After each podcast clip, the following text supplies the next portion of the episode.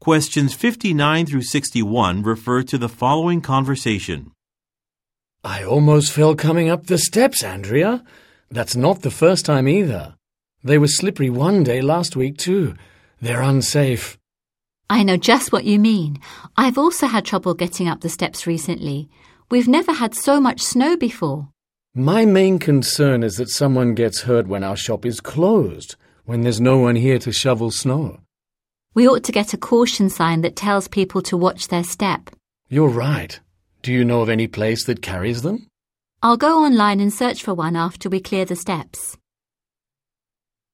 Number 59. Why does the woman say, I know just what you mean.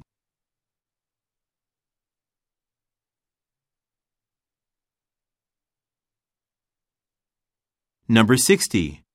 Why is the man concerned?